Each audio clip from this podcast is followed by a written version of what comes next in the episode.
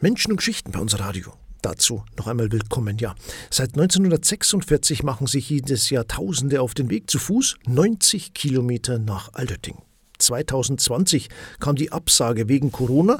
2021, also letztes Jahr, waren die Teilnehmer dann allein oder in kleineren Gruppen unterwegs. Jetzt, an diesem Wochenende, war es endlich wieder soweit. Am Freitagmorgen machten sich die Wallfahrerinnen und Wallfahrer wieder auf in den Marienwallfahrtsort Aldötting.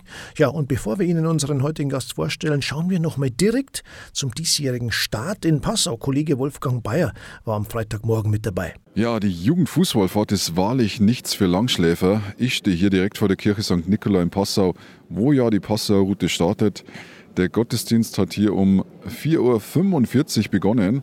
Und äh, hören wir mal kurz rein. Jetzt spielt gerade die Band Fresh ein kurzes Lied.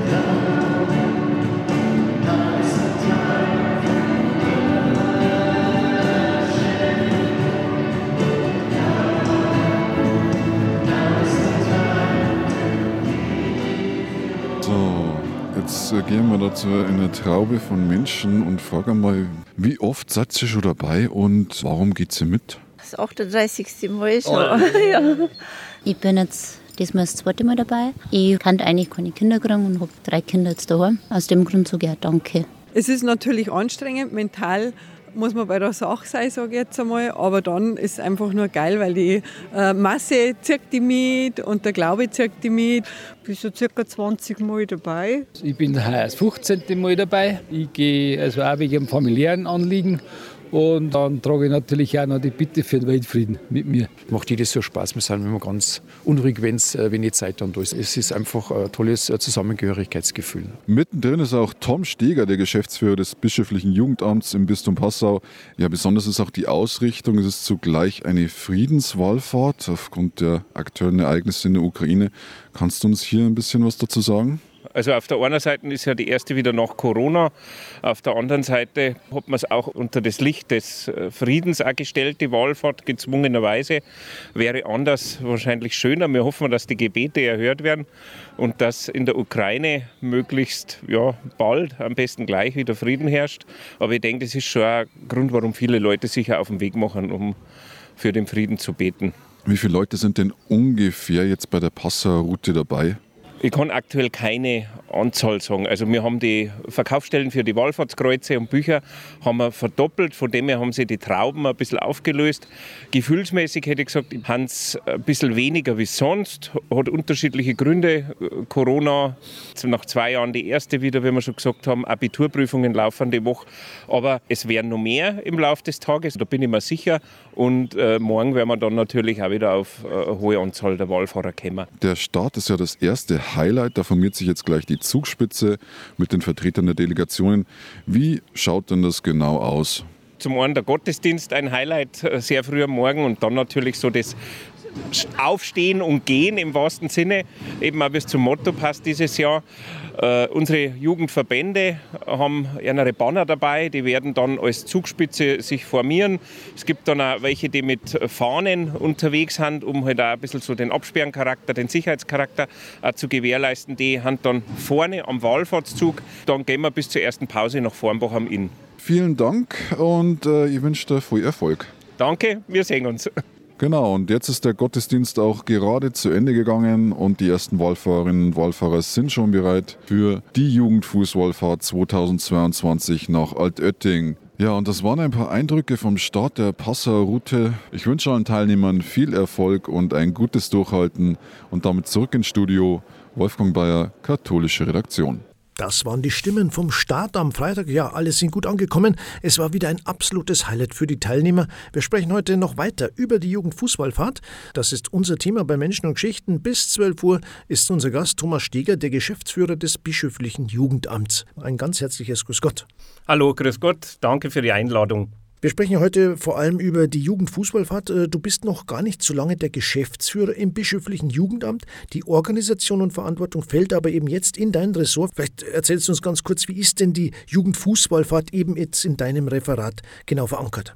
Gerne, genau. Ich bin seit 01.01.2021 äh, Geschäftsführer im bischöflichen Jugendamt als Nachfolger von Matthias Geier Und äh, an dieser Stelle ist also eine Mitverantwortung für die Jugendfußballfahrt. Die Jugendfußballfahrt an sich ist eine gemeinsame Veranstaltung des Bischöflichen Jugendamts Passau und des BDKJ, also des Bundes der Deutschen Katholischen Jugend, der ja der Dachverband alle, aller kirchlichen Jugendverbände eben auch ist. Und äh, eben weil wir eine gemeinsame Veranstaltung haben, liegt auf die, auch die Verantwortung bei uns beiden oder bei beiden Stellen, ja im Bischöflichen Jugendamt auch beide angesiedelt sind. Heuer war es für viele die erste Jugendfußballfahrt nach zwei Jahren Pandemiesituation. Hat man das jetzt gespürt im Team, im Umfeld, äh, dass die Freude wieder steigt, dass es endlich wieder losgeht?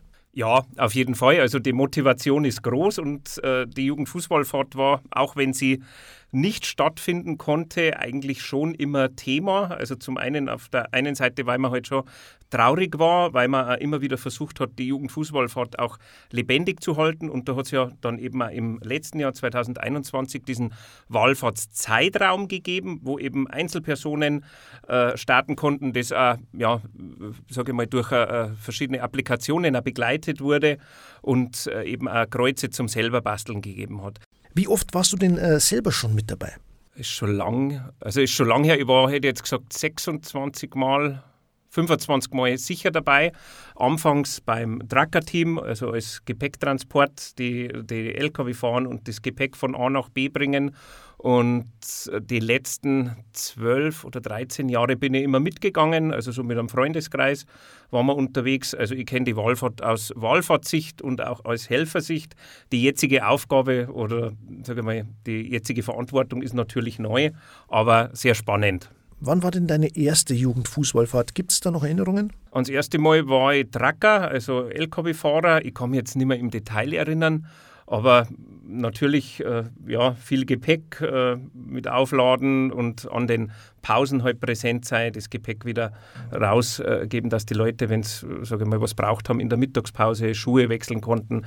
Das, man hat da auch Kontakt mit Wahlfahrern ja, es ist nochmal anders wie mitgehen. Man ist halt dann eher in den Pausen aktiv, wenn sich die Wahlfahrer erholen und dann eben als ja, Dienstleister ein Stück weit eben zur Verfügung. Als Dienstleister waren er und seine Kollegen und Kolleginnen auch dieses Jahr wieder mit dabei bei der Jugendfußballfahrt 2022. Das ist unser Thema.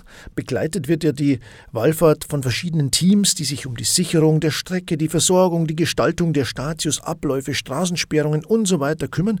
Da passiert einiges abseits der Strecke, im Hintergrund und vor allem natürlich im Vorfeld. Da sind ein Haufen Leute im Einsatz, kann ich mir vorstellen, oder? Ja, sage mal, auf, man kann schon zahlenmäßig ein Stück weit festmachen.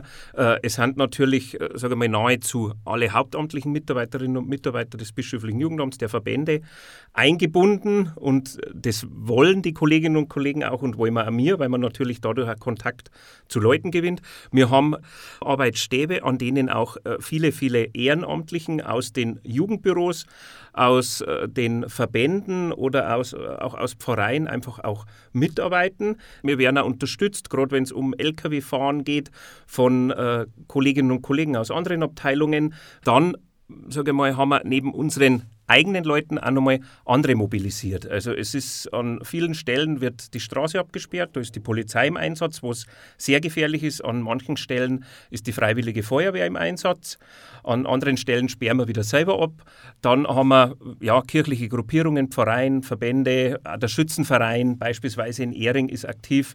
Der Frauenbund in Simbach ist aktiv. Also auch da, äh, sage ich mal, oder der Elternbeirat in Stammheim an der Schule ist ganz heiß drauf, da zu bewirten. Das ist ein fester Termin im Jahresprogramm. Also das heißt, wir mobilisieren dadurch auch nochmal viele ehrenamtliche Kräfte anderer Verbände, Vereine, die sagen, wir engagieren uns um die äh, Wallfahrten bis hin zu einzelnen Familien, die sagen, wir nehmen Leute auf, wir verpflegen Leute, äh, stellen unseren Garten zur Verfügung, stellen da Tische auf, dass die Leute Brotzeit machen können und, und vieles mehr.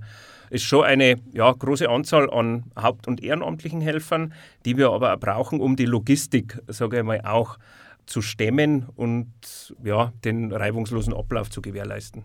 Die Jugendfußballfahrt ist ja teilnehmermäßig ständig gewachsen. Du bist ja einer der Leiter der Route Passau. Das waren ja teils über 4000 Leute. Das ist schon riesig, gell? Und äh, kann ich mir vorstellen, eine Riesenverantwortung, oder? Ja, also ich merke das schon. Also ich freue mich und ich merke schon, dass das eine, auf der einen Seite eine große Ehre ist, da mit dabei sein zu dürfen in der Verantwortung, aber das auch eine große Verantwortung ist.